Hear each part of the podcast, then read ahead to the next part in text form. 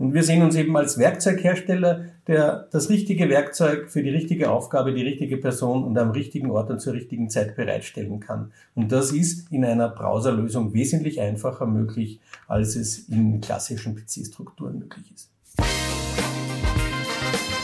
Fünf Minuten Automatisierung. Mit Branchen- und Technologieinsider Kai Binder und seinen Gästen.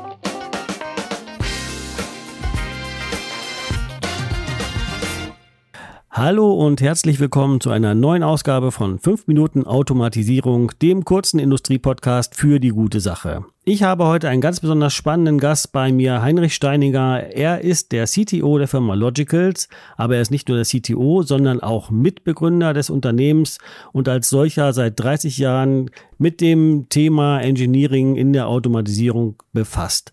Ein echter Experte also auf diesem Gebiet und genau darüber wollen wir heute sprechen. Hallo Herr Steininger, ich freue mich, dass Sie da sind. Ich freue mich, dass ich da sein kann. Schönen Tag aus Wien.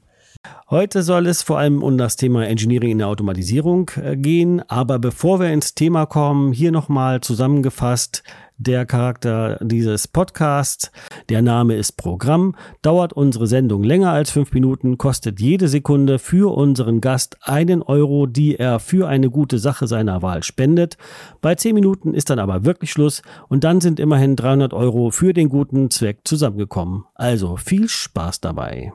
Das äh, mit den Spenden, das äh, besprechen wir vielleicht ganz am Ende, wo der Erlös äh, hingehen soll, falls wir länger als fünf Minuten sprechen. Ähm, ich würde sagen, wir steigen gleich ein. Ich habe mich natürlich ein bisschen vorbereitet auf das äh, Gespräch und ein bisschen ähm, auch äh, präsentiert. Wir haben schon äh, einen Webcast zusammen gemacht und ähm, da habe ich das jetzt auch rausgenommen. Da haben Sie äh, gesagt, Industrie 4.0 beginnt beim Engineering. Was meinen Sie damit? Die Zeit läuft. Ja, eine, eine Kernfunktion von Industrie 4.0, wie es erhofft, erwartet, zum Teil schon erreicht wird, ist Flexibilität, Rekonfigurierbarkeit zur Laufzeit und die erfordert eine Vernetzung der unterschiedlichen Systeme und Komponenten. Und das muss man mit dem Engineering bereits vorsehen. Man muss im Engineering vorbereiten, dass diese Flexibilität ermöglicht wird. Und eigentlich ist es zu kurz gegriffen zu sagen, Industrie 4.0 beginnt beim Engineering, weil 4. Industrie 4.0 beginnt und endet beim Engineering und betrifft alles, was dazwischen ist. Nämlich zukünftig wird es um kontinuierliches Engineering während des gesamten Lebenszyklus einer Anlage gehen. Äh, Industrie 4.0 beginnt und endet beim Engineering. Das sehen doch vermutlich nicht alle Beteiligten so. Was hat es denn für, für Implikationen? Was hat das denn für Folgen?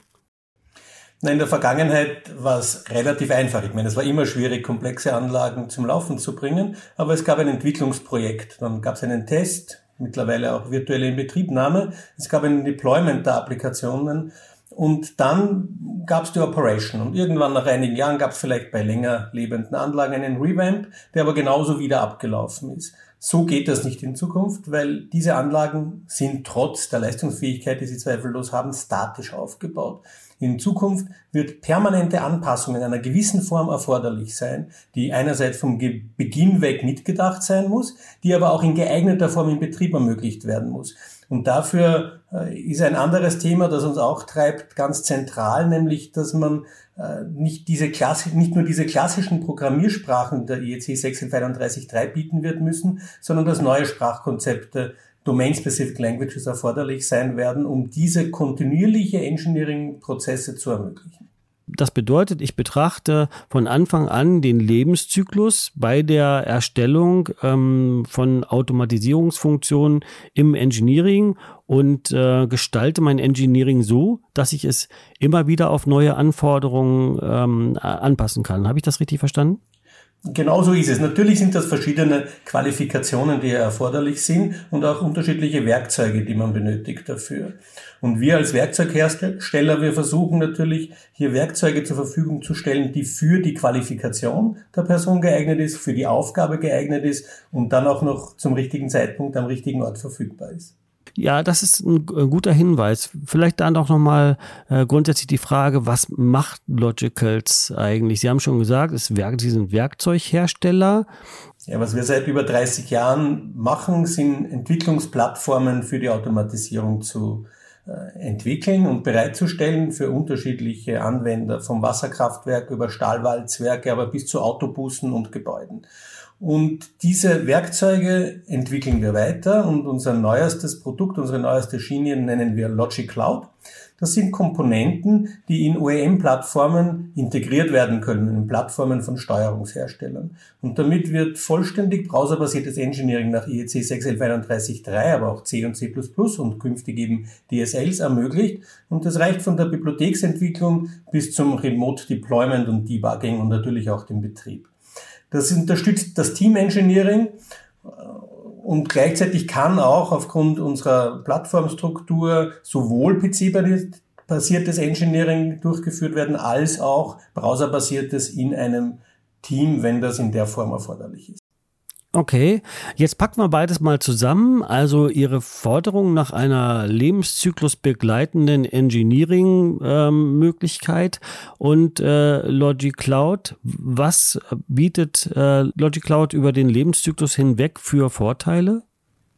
Ich habe es vorher schon ein bisschen gesagt. Wir, Logic Cloud ermöglicht Engineering dort, wo jemand ins Internet kann. Damit wird das Configuration Management und die Projektablage langfristig einfach und kostengünstig möglich. In der Vergangenheit war es oft so, wir kennen das von unseren Kunden, dass die ganze PCs, die mit dem Projektstand und dem Toolset zu einer bestimmten Anlage eingemottet haben, damit sie in der Lage sind, nach einigen Jahren im Revamp-Bedarf dasselbe Projekt wieder zu nutzen. Das ist in einer Cloud-Lösung wesentlich vereinfacht.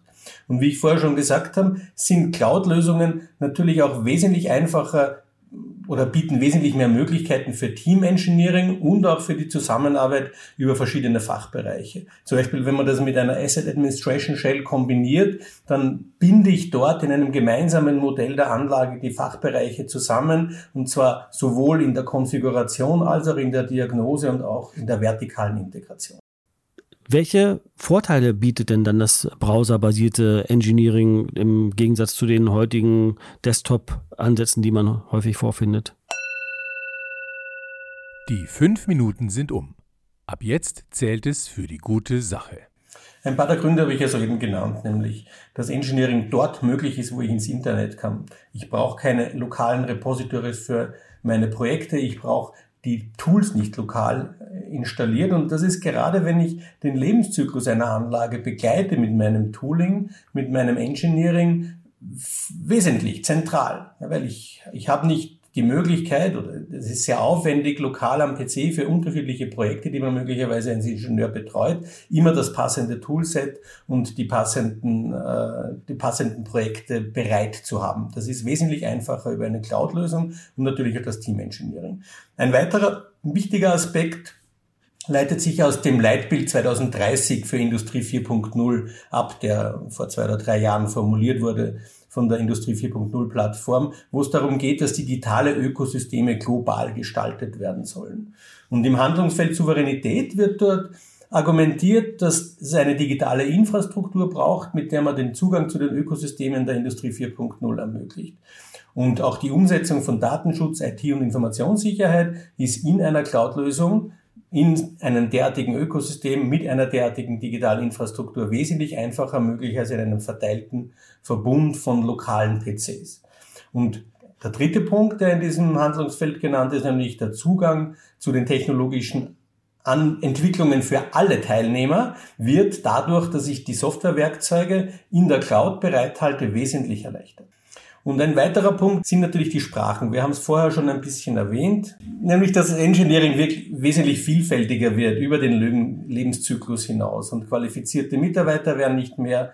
Und wir sehen uns eben als Werkzeughersteller, der das richtige Werkzeug für die richtige Aufgabe, die richtige Person und am richtigen Ort und zur richtigen Zeit bereitstellen kann. Und das ist in einer Browserlösung wesentlich einfacher möglich, als es in klassischen PC-Strukturen möglich ist. Mhm, okay. Herr Steininger, jetzt ist das ja bei einer Cloud oft so, oder, oder die, die Frage stellt sich dann automatisch, wie bekomme ich denn dann andere äh, Anwendungen, die ich habe, äh, damit verbunden? Wie, wie sieht das bei Logic Cloud aus? Es gibt mehrere Möglichkeiten. Natürlich äh, ist ein, ist das Ziel, ist eine tiefe Integration der verschiedenen Komponenten in der Plattform eines OEMs. Der OEM stellt im Allgemeinen den Zugriff zu den Steuerungen, zu den lokal arbeitenden Steuerungen bereit und auch das Device Management sehen wir in dessen, in dessen äh, Aufgabenbereich.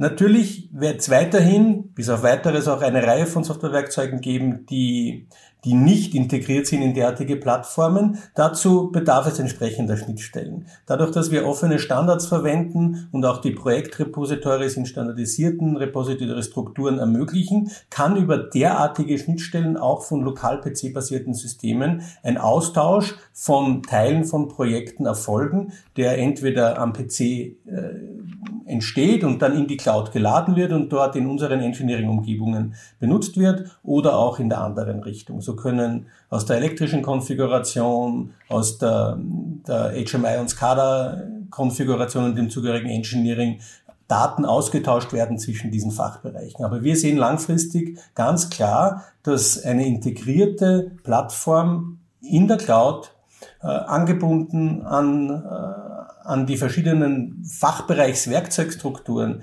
bereitgestellt wird, weil wir darin eben die Vorteile sehen, die wir heute schon ein bisschen diskutieren konnten. Ich glaube, es rattert gerade in vielen Köpfen äh, unserer Zuhörer. Die denken natürlich, ja, gibt es denn dann auch die Möglichkeit, äh, die Laufzeitumgebung auch gleich aus der Cloud mitzubeziehen? Haben Sie Pläne in dieser Richtung oder gibt es die Möglichkeit? Und wir haben dafür ein Projekt äh, in Vorbereitung. Äh, es hängt natürlich von der, von der Aufgabenstellung ab und den Anforderungen, die an die Laufzeit gestellt werden. Derzeit ist es technisch nicht möglich, wenn ich zeitlich hochkritische Applikationen habe, die direkt aus der Cloud zu betreiben. Aber das eine Projekt, das ich erwähnt habe, das betrifft Gebäudeautomatisierung. Da ist es durchaus möglich, virtuelle PLCs in der Cloud zu nutzen und die aus der Cloud zu engineeren und die nur über Remote-IOs anzubinden oder eine geeignete andere Schnittstelle, wie das bei unserem Partner der Fall ist. Und damit ist in, in diesem Fall selbstverständlich eine lokale SPS nicht mehr erforderlich, sondern eine virtualisierte SPS, die mit unserem Runtime-System umgesetzt wird. Kommen wir zu unserem äh, Fun-Teil, so würde ich es äh, gerne mal nennen. Fünf Fragen, 60 Sekunden. Haben Sie Lust drauf? Sehr gerne. Dann äh, fange ich mal an. Also 60 Sekunden ab jetzt. Bauchgefühl oder Fakten? Worauf gründen Sie Ihre Entscheidungen? Bauchgefühl ist eine Sammlung von Faktenwissen, äh, aber insofern braucht man beides, weil man kann nicht immer die Fakten bis zum, bis zum Detail durch, durchdenken. So würde ich sagen, beides. Sehr äh, salomonische Antwort. Ähm, welches Buch sollte jeder mal gelesen haben? Gute Frage. Ich würde als Österreicher den Mann ohne Eigenschaften vorschlagen von Robert Musil. Ist es Ihnen wichtig, dass andere Sie nett finden? Das ist mir sehr wichtig, ja. Wer könnte für Sie als Vorbild dienen? So, ich weiß nicht, ob sich das in 60 Sekunden ausgeht. Ich gebe zu, ich habe noch nie drüber nachgedacht, ob ich und ich befasse mich jetzt 40 Jahre mit Automatisierung. Äh, diesbezüglich habe ich nicht wirklich ein Vorbild. Vielleicht doch den Heinz Zemmerneck. Der Heinz Zemmerneck hat an der TU Wien 1957 äh, den ersten volltrans volltransistorisierten Computer der Welt gebaut mit Studierenden und bis ins hohe Alter war er aktiv und interessiert an dem, was sich, was sich getan hat und ich habe auch persönlich Kontakt mit ihm gehabt. Äh, das wäre schon ein Vorbild, dass man lang in seinem Leben interessiert und am neuesten Stand der Technik sein kann. Hans Zimmerneck, ein Visionär für Sie? Ja, absolut. Ja, letzte Frage. Wohin geht Ihre Spende für die Zeit, die wir diesen Podcast überzogen haben? Ja, unsere Spende hat mit dem Pandemiegeschehen zu tun, das uns seit eineinhalb Jahren äh, gefangen hält und wo wir erste Erleichterungen momentan gerade merken, aber es ist nicht überall so. Und es gibt die COVAX-Initiative, ein Zusammenschluss von 190 Ländern, Impfstoffherstellern und internationalen Organisationen. Und die UNICEF, der dafür sorgen soll, dass weltweit äh, geimpft werden kann, auch in Entwicklungs- oder ja, auch in, in, in Ländern der, des globalisierten Südens, glaube ich, heißt es. Und die UNICEF unterstützt COVAX dabei, dass wirklich in jedem Slum in äh, überall dort, wo Impfstoffe benötigt werden kann, zukünftig auch geimpft werden kann und dorthin geht unsere Spende. Das finde ich eine wundervolle Idee und damit sind wir auch am Ende des Podcasts. Never touch a running system. Das ist das Mantra aller Techniker, aller Automatisierungstechniker in den letzten Jahrzehnten äh, gewesen. Das darf nicht so bleiben. Das sagt Heinrich Steininger von der Firma Logicals. Herr Steininger, ich danke Ihnen sehr herzlich ähm, dafür, dass Sie heute mein Gast waren. Vielen Dank für das interessante Gespräch. Vielen Dank fürs Zuhören. Dieser Podcast wurde euch präsentiert vom SPS Magazin, dem führenden Fachmedium rund um Automatisierungstechnik und Industriekommunikation. Wenn euch die Episode gefallen hat und ihr den Podcast unterstützen wollt, denkt ans Liken und Posten. Und wenn ihr keine Ausgabe verpassen wollt, dann folgt uns auf LinkedIn company slash sps-magazin. Vielen Dank und wir hören uns beim nächsten Mal.